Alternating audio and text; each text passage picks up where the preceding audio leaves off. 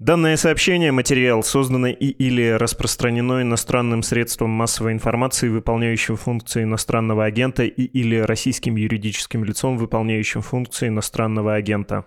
А теперь полезное объявление. В нашем приложении, то есть в приложении издания «Медуза», появился раздел «Подкасты». Да, снова. После иноагентства мы его убирали, потому что из подкастов всего ничего-то и осталось, что, что случилось. Теперь мы немножко восстановились, кстати, благодаря вам, вашей поддержке, в том числе финансовой, и можем снова сказать, что плеер работает на полную, раздел наполняется, имеет смысл его вернуть, имеет смысл им пользоваться. Это и оправданно, и удобно, не брезгуйте, обязательно заходите, тем более, что наше приложение защищено от блокировок. Мы делаем все, чтобы быть доступными вам, чтобы наши материалы попадали к вам, в том числе вот в этом аудиоформате. Так что, пожалуйста, обратите на это внимание, можете рассказать знакомым. Нас удобно слушать через приложение «Медузы», нас труднее заблокировать через это приложение. Считаю, что это проходит по разряду хороших новостей, ну а теперь давайте перейдем к обычным, то есть, видимо, к плохим новостям.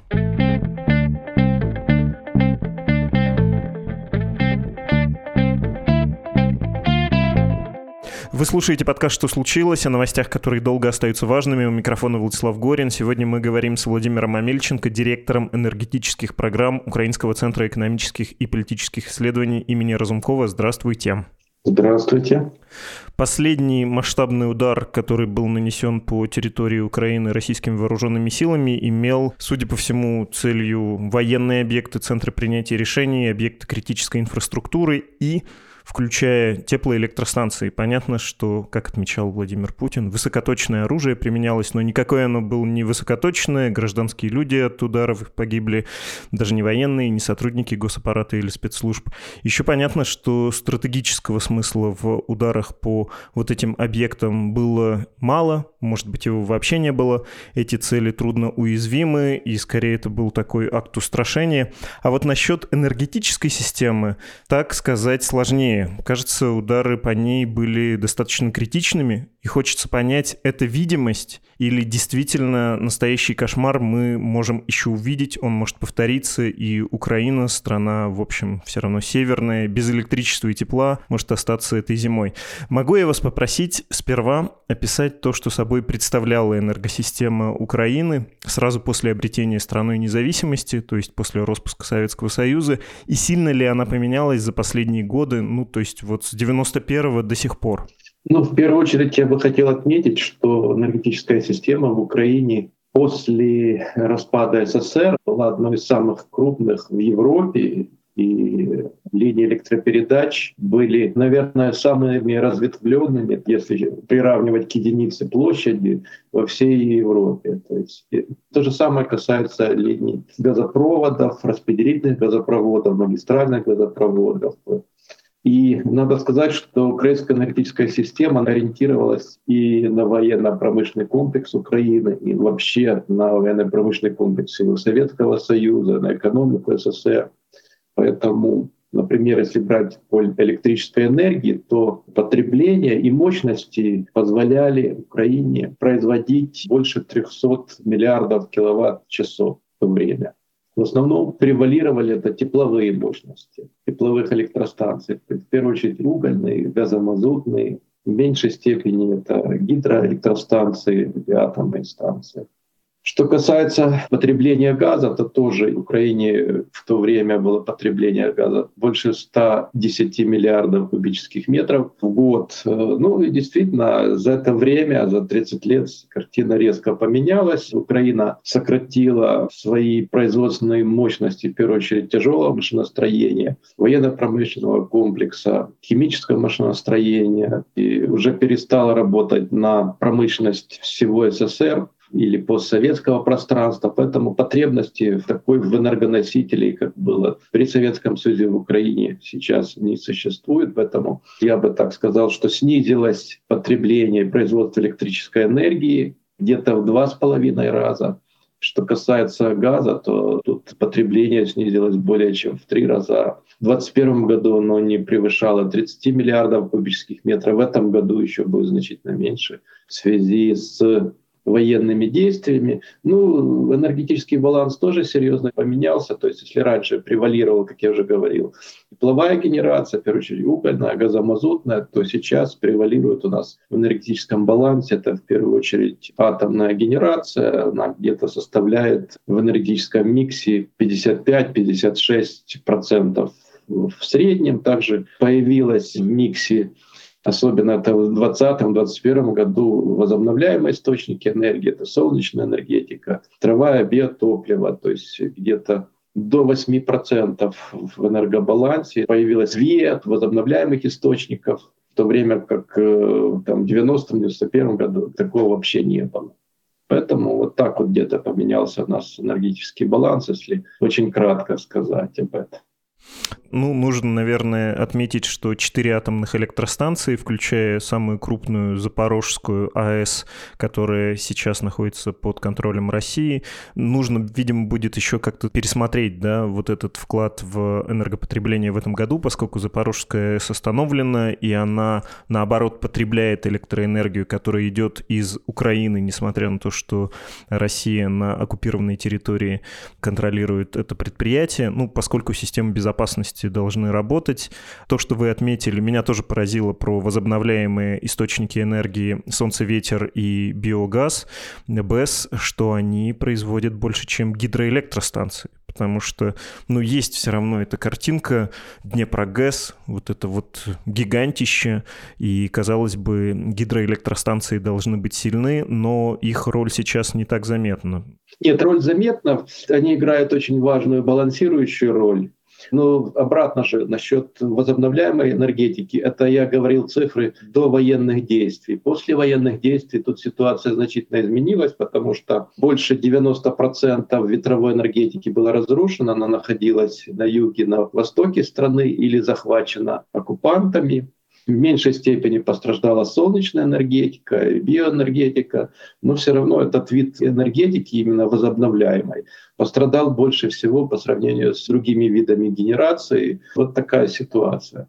Если говорить еще про урон войны и про последний удар в частности, то, что я читал, и то, что, собственно, говорил министр энергетики Украины Герман Галущенко, про то, что вот эти ракеты и беспилотники нанесли весьма существенный урон по энергосистеме, в частности, по генерации. До трети было разрушено, но у меня вот каких два вопроса. Во-первых, треть ли, а во-вторых, насколько насколько это серьезные долговременные разрушения, потому что тот же министр говорил про то, что в течение суток двое восстановим. Ну, во-первых, э, не разрушены, а повреждены. Это немножко разные вещи. Во-вторых, действительно, достаточно быстро была часть восстановлена инфраструктуры, и часть были использованы резервные линии электропередач. Таким образом, в течение там, трех-четырех дней для большей части населенных пунктов, которые пострадали от этих ударов российских ракет по инфраструктуре, это энергоснабжение было фактически возобновлено в большей части регионов. Но ну, мы видим с самого утра, около 7 часов был нанесен новый удар по энергетической инфраструктуре, и это касается и Киевского региона, то есть мы видим как бы системную работу российской армии по уничтожению именно украинской инфраструктуры для того, чтобы создать гуманитарную катастрофу во время зимнего периода. То есть это уже абсолютно акты такого геноцида, терроризма со стороны России. Это очевидно всему миру. Но в то же время Украина пока что справляется с этой ситуацией за счет разветвленной системы энергетической, достаточно серьезными остающимися мощностями генерации, даже несмотря на то, что захвачена Запорожская станция, и много мощностей находится в оккупированной территории. Но я же говорил перед этим, что у нас был избыток мощностей еще с советских времен, потому что украинская энергетическая система работала на энергетические комплексы, на промышленность, которая в свою очередь работала на весь СССР, то есть профицит мощностей и падение потребления природного газа где-то на 40%, электрической энергии на 30-35% в этом году в значительной степени амортизировали серьезный ущерб, понесенный от ударов российскими ракетами по энергетической инфраструктуре.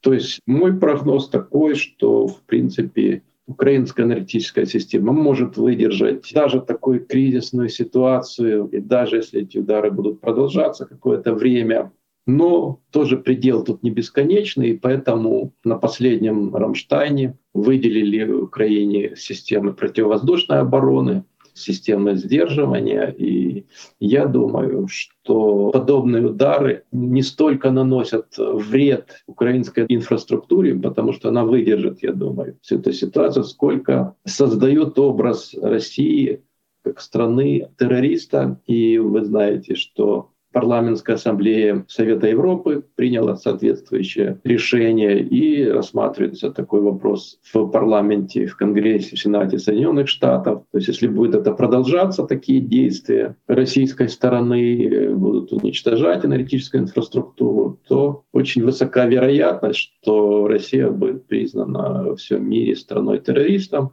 Это приведет к абсолютно критическому влиянию на экономику России, то есть никто не будет с этой страной иметь никаких ни торговых отношений, ни коммерческих отношений. То есть эта страна практически превратится в ближайшие месяцы в подобие Северной Кореи, если она не остановится вовремя.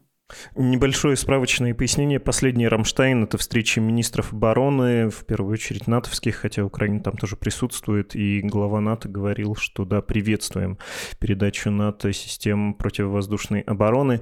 Из того, что вы сказали, несколько мыслей зацепило, хочется их развернуть, но в первую очередь ваша поправка не разрушена, а повреждено. Вот буквально удар по энергоинфраструктуре. Это чаще всего что? Ракета повредила здание, сеть, ну то есть провода, но не оборудование или как? И вдогонку, если можно, второй вопрос, какие удары являются болезненными?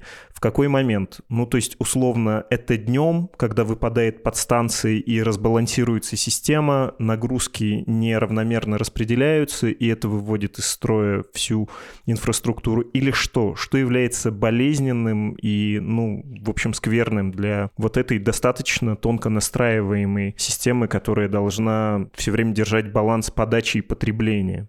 Ну, вы знаете, что я не могу об этом сказать, потому что это информация, которая не подлежит разглашению, да, то есть я не хочу давать информацию для врагов, которые могут ее использовать для себя. То есть могу сказать единственное, что больше всего пострадали это у нас Харьков, Харьковская область, Сумская, Полтавская, Киевская область. Ну, конечно же, под постоянным огнем находится Никополь и Марганец, районы Донбасса, Николаев, Запорожье.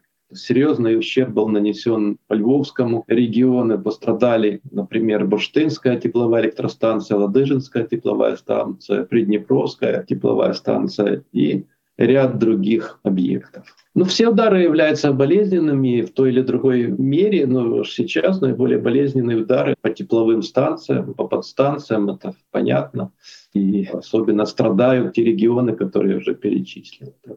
Я, как назло, потерял точную цитату. По-моему, это мэр Львова говорил, приведу по памяти, что вот сейчас октябрь, и у нас веерные отключения, и мы экономим электроэнергию, где-то есть отключение тепла и воды, теплой воды, конечно. Не знаю, кстати, отопительный сезон начался ли в Украине, не глупость ли я сказал насчет тепла, но, в общем, мысль была говорящего политика из Украины в том, что «а представьте, что это будет в декабре». Вы себе можете представить э, такую ситуацию и насколько это будет критичным, поскольку ну, тепловая система в холода даже при сравнительно мягкой украинской зиме может коллапсировать? Ну, в Украине еще не начался сезон отопления, да, то есть, наверное, в этом году начнется несколько позже. Я не вижу, честно говоря, несмотря на все старания российской армии, российских террористов уничтожить украинскую энергетическую структуру, привести к гуманитарной катастрофе в Украине. Я думаю, что все-таки это не удастся, ничего у них не получится, то есть никакого апокалипсиса не будет энергетического в Украине. Да, будут сложности в определенных регионах, особенно прилегающих при фронтовой зоне и в Харькове, потому что Харьков обстреливается, по сути, с Белгорода, там небольшое расстояние. А в целом аналитическая инфраструктура наша выдержит, при том, что будут надаваться все больше и больше масштабе системы противовоздушной обороны, будут увеличиваться поставки других видов вооружения, которые позволят освободить значительную часть регионов. Поэтому как бы не хотела, как бы не надеялась российское руководство и Кремль сломать волю украинцев и запугать страхом холодов, замерзания, это не удастся, эта стратегия будет провалена. И в конце концов все это ударит бумерангом по самой России и по самим россиянам, которые в конце концов вынуждены будут после войны, после освобождения всех регионов украинских и капитуляции России, вынуждены будут все это оплачивать за свой счет, все эти разрушения. То есть каждый удар по украинской инфраструктуре, каждая копейка, каждый цент он будет оплачен с кошелька россиян рано или поздно. Они понесут за это свою ответственность. Поэтому радоваться им нечего, тех, кто еще там радуется. Ну, вы упоминали, кстати, Белгород, там тоже есть и ответные удары, и тоже есть в отдельном районе города проблемы с электроэнергетикой. Война и в России тоже, причем, в общем, с первых недель были удары и в ту сторону. Думаю, что меньше всего иллюзий как раз в приграничных районах у людей.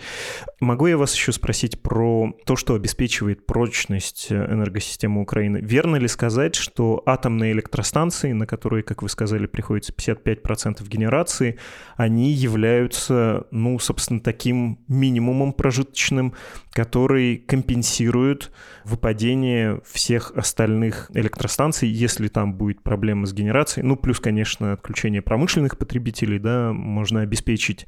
А АЭС при этом сумасшедших мало бомбить. Даже в современной Москве, в современном Кремле безумцев таких не находится. Там запорожский случай был скорее исключением и всех очень заставил понервничать. Ну, то есть можно ли сказать, что АЭС являются гарантией энергобезопасности их мощности?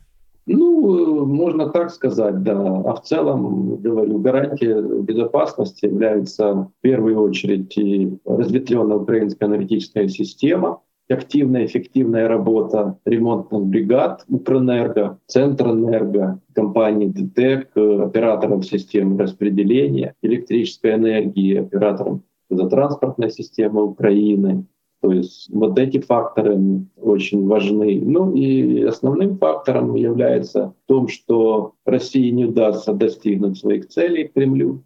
Как сказал президент Зеленский, что лучше без тепла и энергии, но без вас. Поэтому тут самая важная роль играет именно дух украинского народа, дух украинских вооруженных сил, который не удастся сломить Кремлю, как бы он ни старался, и не удастся, я уверен, сломить и энергетическую систему Украины. Поэтому все эти старания закончатся ничем, они ни к чему не приведут, кроме краху самой России. Вы говорили эту мысль про такой террористический характер атак на инфраструктуру, на, в общем, жизненно важную в современных городах инфраструктуру, от которой зависит и канализация, и отопление, и водопровод, и транспорт, и связь. Ну, помимо самого, да, света в квартирах и в общественных зданиях. Но вы можете попытаться понять вот эту сатанинскую логику, зачем вообще носить удары по энергоинфраструктуре. Ну, кроме устрашения, повторюсь. Потому что очевидно, что после Харьковской ТЭЦ в Москве кому-то из генералов показалось, что это хорошее средство давления. Ну, то есть хоть какая-то логика тут есть, отвлечь административные и прочие ресурсы на восстановление, на какую-то поддержку гражданских людей? Или для чего? Ну, потому что наступление на Херсон это ни на секунду не замедляет. Ну, логика тут очень простая и понятная. То есть, когда проигрываются битвы на поле сражения, особенно это показал Харьковский прорыв, да, Харьковское контрнаступление украинских вооруженных сил, теперь сейчас создается определенный котел на Херсоне. Херсон вскоре будет уже освобожден. Это будет очередной удар по авторитету Кремля. И, естественно, проигрывая на поле боя, они начинают бить по населению, по инфраструктуре незащищенной. Для чего? Для того, чтобы создать мощные, в первую очередь, заставить украинское общество дрогнуть, и заставить дрогнуть украинское политическое руководство и склонить его на так называемые переговоры вроде бы как Минск-3. Да, то есть в результате целью этих переговоров с точки зрения Кремля является именно заставить Украину признать Крым как часть России, признать вот эти территории Донбасс, Запорожскую, Херсонскую области тоже как части России. Да, то есть поэтому стратегия понятна, склонить к переговорам за счет террора. То есть это такая типичная позиция и типичный ход террористов. Никого же сейчас сомнений нету, что террористы сейчас находятся в Кремле, и они действуют как террористы. Вот и вся очень простая логика. Вы говорили про то, что потом это придется восстанавливать долго и дорого. А насколько дорого, насколько долго, какими будут долговременные последствия?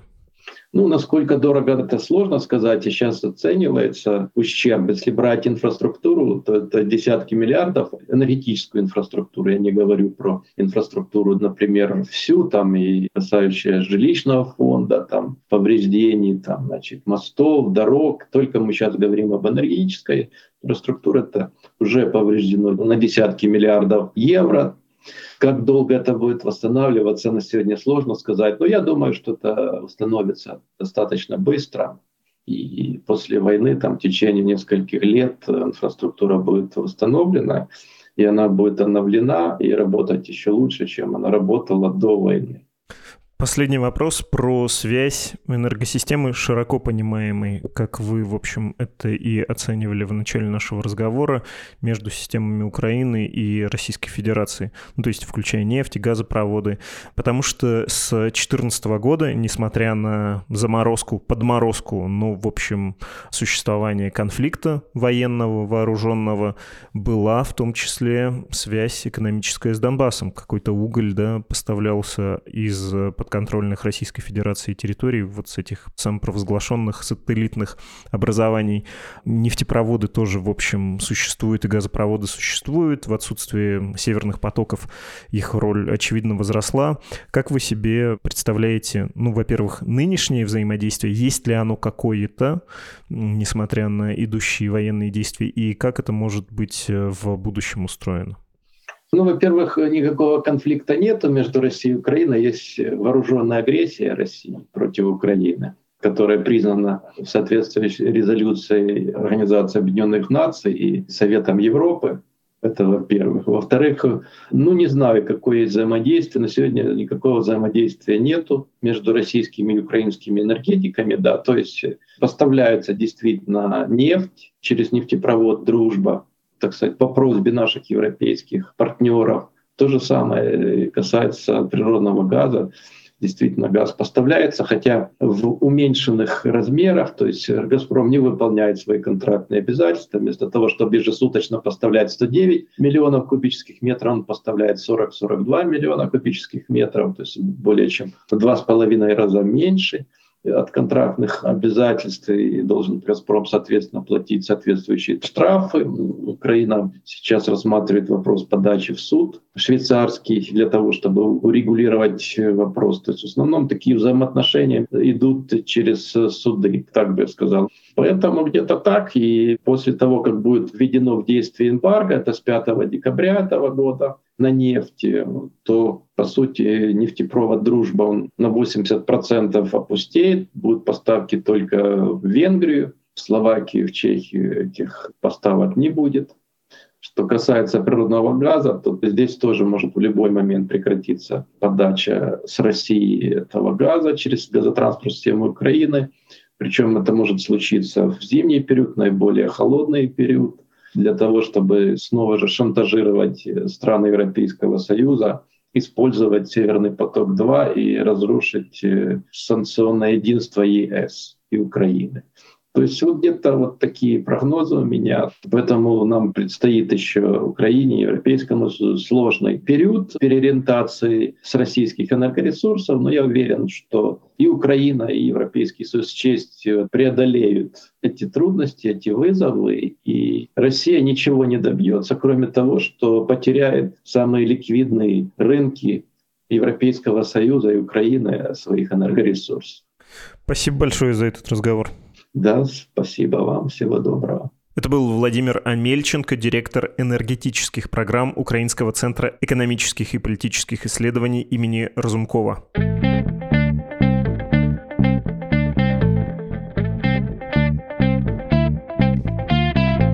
Ставшая традиционной в этом году наша рубрика «Вы пишите письма, я читаю и имею наглость их комментировать». Пишет нам Артем. Уважаемый Владислав, я давно читаю «Медузу» и считаю ее СМИ высокого уровня. Война между Россией и Украиной является для меня очень важной темой, так как я имею украинское гражданство, хотя и живу за границей уже достаточно давно. Одним из источников информации, который, как я считаю, подает информацию о войне нейтрально, я считаю «Медузу» и читаю ее регулярно, чтобы, как мне кажется, получить реальную картину происходящего. Также с недавнего времени я стал слушателем подкаста «Что случилось?». Хочу поделиться своим мнением о выпуске подкаста от 10 октября 2022 года с приглашенным гостем Кириллом Михайловым. Ваше обсуждение с гостем о том, можно ли называть войну взаимным террором, создало мнение, что вы очень сильно пытаетесь приравнять действия обеих сторон. Мне кажется, что не совсем соизмеримо деяние России на территории Украины и приравнивание жертв мирного населения Украины со смертью одного человека в России, которую нельзя назвать совсем непричастной к войне, войне, с моей точки зрения. Не очень нейтрально выглядели на ответ гостя о том, что действия Украины назвать террором сложно, ваши комментарии о том, что вы можете принять во внимание то, что он сейчас находится в Украине, и даже после того, что он сказал о том, что его местонахождение никак не влияет на его мнение, вы отвечаете хорошо, договорились, до чего-то мы с вами договорились, что для меня выглядит как несогласие с гостем. В целом от выпуска у меня создалось впечатление, что гость говорил очевидные вещи, а вы пытались из него вытянуть оправдание России. Дорогой Артем, спасибо большое за письмо и спасибо за то, как корректно, человечно, чутко вы описали то, что вас очевидно беспокоит, и не зря понятно, что это очень серьезный разговор. Я надеюсь, что тоже выражусь достаточно чутко и уважительно в ответе вам. Видимо, у меня, к моему удивлению, не очень популярная точка зрения насчет участников и жертв этой войны, насчет отдельных эпизодов этого конфликта и насчет того, кому проявлять сочувствие, хотя мне представляется, что сочувствие достоин человек. Вот так вот, да, просто и пафосно. Я не понимаю, как соотнести трагедию смерти одного и двух, трех, да хоть тысячи, ста тысяч человек, и как одни жизни назначить более важными по сравнению с другими. У меня нет решения того, что называется дилеммой вагонетки. Я бы на месте человека с рычагом, которому нужно выбрать убить одного или нескольких, не знал, что делать. Ну, собственно, я и не знаю, как вы слышите из моего разговора. Никого я ни к каким оправданиям не подвожу. Я пытаюсь действовать вот в той логике, моральной логике, которую только что описал, потому что твердо верю, что на войне, раз уж она началась, идет и не останавливается, должны быть все равно какие-то границы. Например, что атаки должны касаться комбатантов. Воюют военные, а не военные с мирным населением. Будь то Буча, отвратительная, ужасная, будь то взрыв на Крымском мосту. Я понимаю, что мне снова прилетит за такие сравнения, но повторю, я это говорил только что, что как раз и сравнивать-то это невозможно. Ну, невозможно взвесить это как на весах. Убили одного или нескольких, убили 10 или тысячу. И то, и то совершенно ужасно, кошмарно и не должно было произойти. Ну а что касается меня, нас всех, я понимаю, опять же, что мир не идеален, и он ставит перед нами, наверное, такие дилеммы, но при этом мы должны какие-то моральные ориентиры сохранять и, собственно, в неидеальном мире иметь идеалы. Простите еще раз за пафос. Читаю другое письмо, его написал Кирилл. Добрый день, утро, вечер, Владислав. Пишу вам из уже не такого солнечного, но все еще достаточно теплого Тбилиси. Уехал из России с первой волной, хотя планировал уезжать последние полгода мирной жизни. Но вот все как-то верил, что все разрешится, впрочем, как и очень многие сограждане. Пожалуй, это вера в то, что нас минует чаша сия, единственное, что объединяло граждан России всю мою жизнь. Сейчас и этого нет. Собственно, вопрос как раз в этом. Почему российская оппозиция в полном составе составе уехавшая за рубеж, все еще не организовала никакого своего представительства. У белорусов есть Тихановская, у турков Гюлен, а у нас все еще нет какого-то легитимного голоса на мировой арене, который мог бы донести наши мысли или отстоять наши интересы. Неужели оппозиция так ничему и не научилась? Екатерина Шульман в ответ на похожий вопрос объяснила это отсутствием легитимности, мол, нет такого человека или группы людей, которая могла бы сказать, что они представляют русских, и эти русские с ними бы согласились. Но почему бы просто ее не организовать? Организовать. Это же не так сложно, честно говоря. Думаю, тысячи уехавших айтишников, и я в их числе, готовы были бы в любой момент организовать подходящую платформу для какого-либо онлайн-голосования с верификацией и при этом полностью прозрачную. Это действительно не так уж сложно сделать чисто технически. Или вопрос все-таки в способности договориться с самим оппозиционером? Неужели с 2012 года так никто ничему и не научился? Кирилл, рискну выразить свое мнение, как, в общем, и делаю всегда в конце подкастов, отвечая на ваши письма. Ну, вот вроде собираются какие-то оппозиционеры, чтобы представлять Россию за рубежом, даже защищать ее интересы. Я говорю, конечно, про не путинскую Россию, может быть, даже антипутинскую. Сейчас есть такое ощущение, будто объявлен негласный конкурс, кто займет место вот этого защитника несогласных. Рискну утверждать, что легитимность, статус, они нарабатываются. И не обязательно в ходе электронного голосования. Может быть, можно по старинке делами и речами заслужить авторитет, но в первую очередь очередь, сочувствием соотечественникам и помощью им. Понятно, что можно не означает гарантированно. Вы сами знаете, как в нашей культуре все всех легко критикуют и не сводят до червя одним своим замечанием или шуткой, и с каким трудом воздают должное даже самым искренним подвижникам, особенно при их жизни, не говоря о том, что, будучи на стороне людей из России, придется столкнуться с теми, кто на Западе, в России и в Украине поддерживает, собственно, Украину, украинцев. В общем, трудно быть защитником немцев в 1945 года, и это, согласитесь, тоже фактор, который не помогает появлению вот такого человека, который был бы представителем вне путинской России. А есть ведь еще подозрение, что сейчас даже не начало 1945, а какое-то более жуткое раннее время. Так что это тоже нужно держать в голове, но если вы хотите попробовать занять место вот этого авторитета, дерзайте, обещаю вас поддержать, если расскажете о своей программе и тем более расскажете о том, что уже сделали. Всем, кто хочет высказать свое мнение, поделиться впечатлениями или личной историей, можете отправлять свои письма на адрес подкаст собакамедуза.io. Если вы хотите поделиться с нами средствами, нам ваша финансовая помощь очень нужна. Напоминаю, что страницы для пожертвований save.meduza.io и support.meduza.io. Это был подкаст «Что случилось?», посвященный новостям, которые долго остаются важными. До скорого!